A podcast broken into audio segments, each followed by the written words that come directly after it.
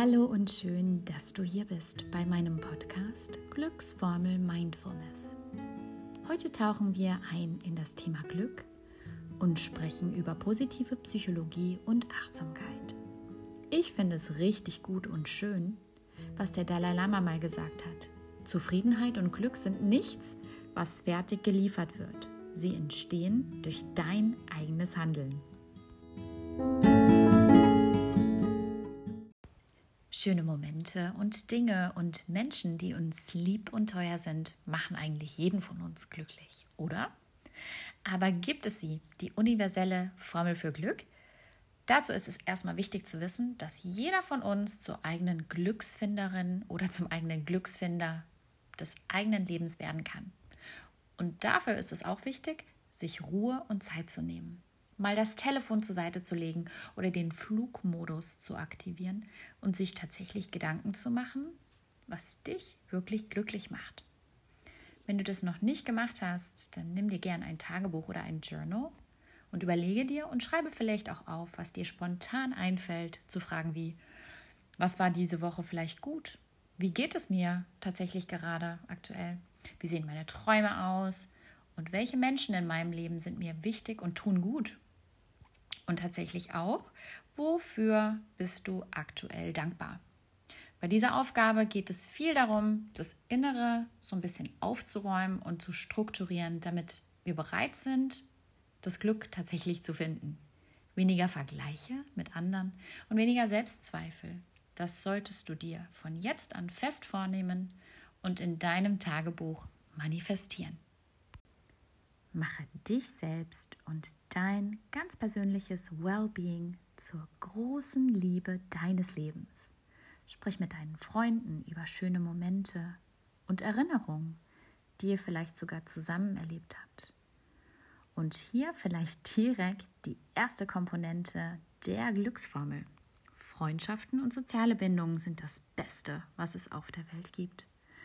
Und dazu sind sich tatsächlich auch Wissenschaftler und Forscher einig. Zum Glück gehört auch der platonische Zauber, der Menschen miteinander verbindet. Und ein Plus ist, dass gute Laune sogar übertragen werden kann. Und das nicht nur von einem Freund oder einer Freundin zum oder zur nächsten, sondern tatsächlich ist der Effekt auch darüber hinaus spürbar. Das heißt, von Freunden, von Freunden. Mein Ziel hier ist es, euch nicht mit öden Studien zu langweilen, aber hier und da sind einige doch ganz interessant und diese möchte ich euch nicht vorenthalten, vor allem, wenn wir selbst als Glücksforscher unterwegs sind. Für mich stellt sich ganz oft die Frage, was die Faktoren sind, die dazu beitragen, dass Freundschaftsqualität und Glücklichsein auf einem vergleichsweise hohen Niveau interagieren.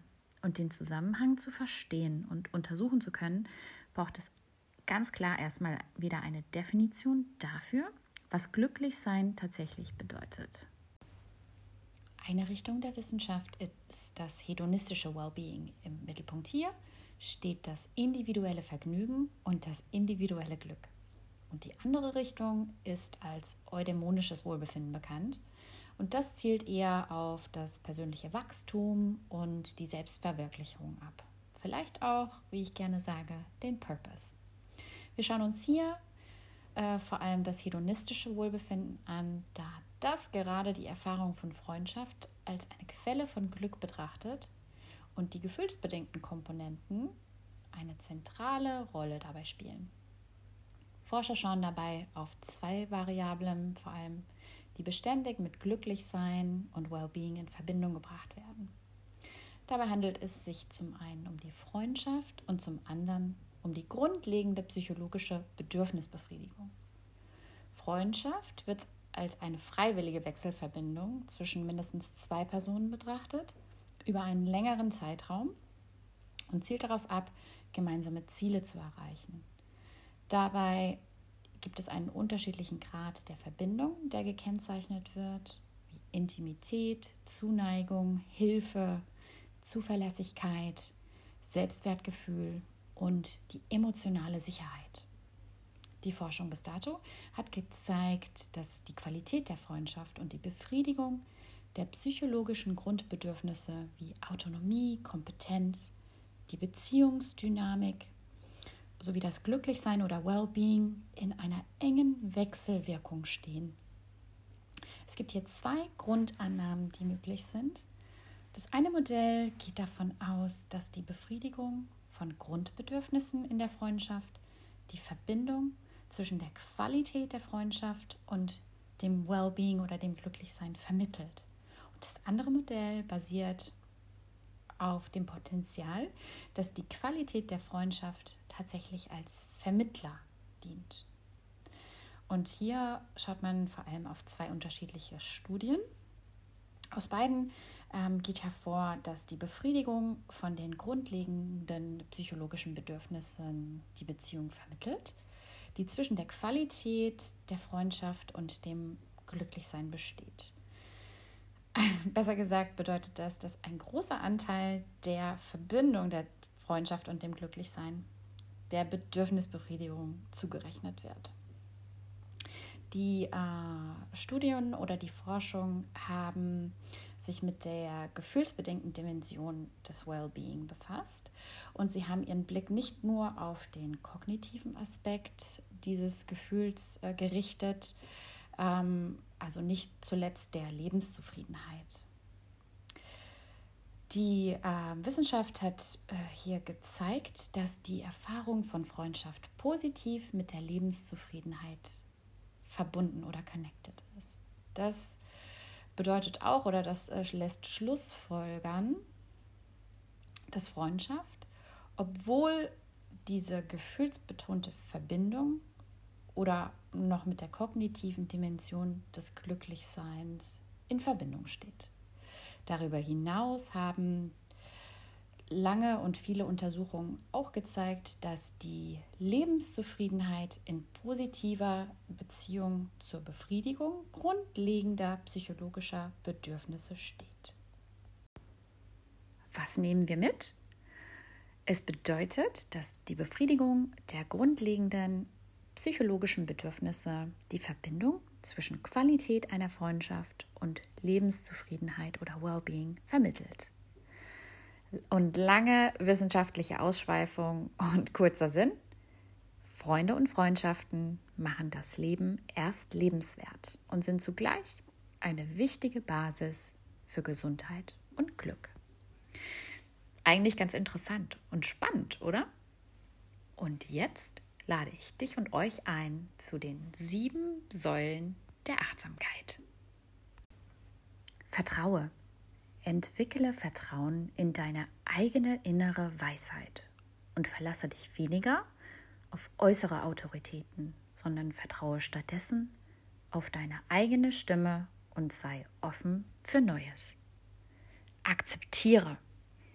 Der Grundgedanke dieser Säule ist, für jeden Augenblick empfänglich zu sein und unabhängig von der befindlichen Situation sich in seiner Fülle und Energie anzunehmen.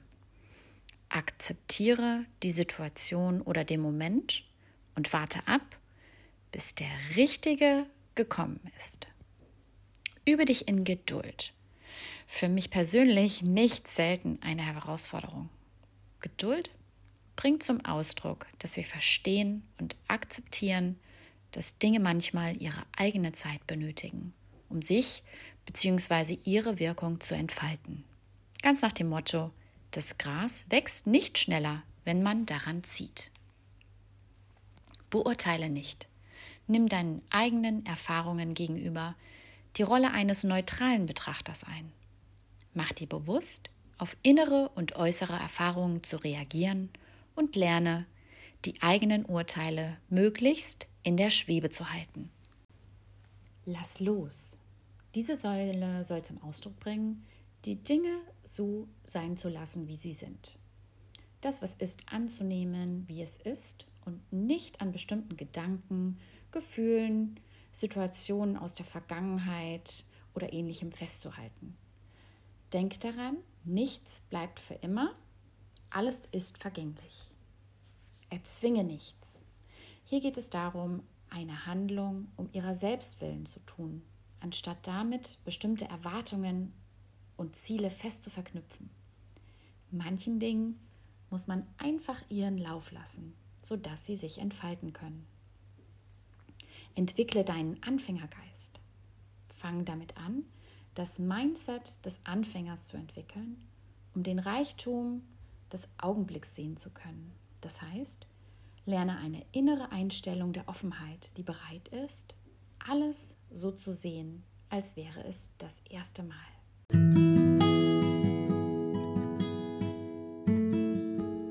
Hallo und schön, dass du hier bist bei meinem Podcast Glücksformel Mindfulness. Heute tauchen wir ein in das Thema Glück und sprechen über positive Psychologie und Achtsamkeit. Ich finde es richtig gut und schön, was der Dalai Lama mal gesagt hat.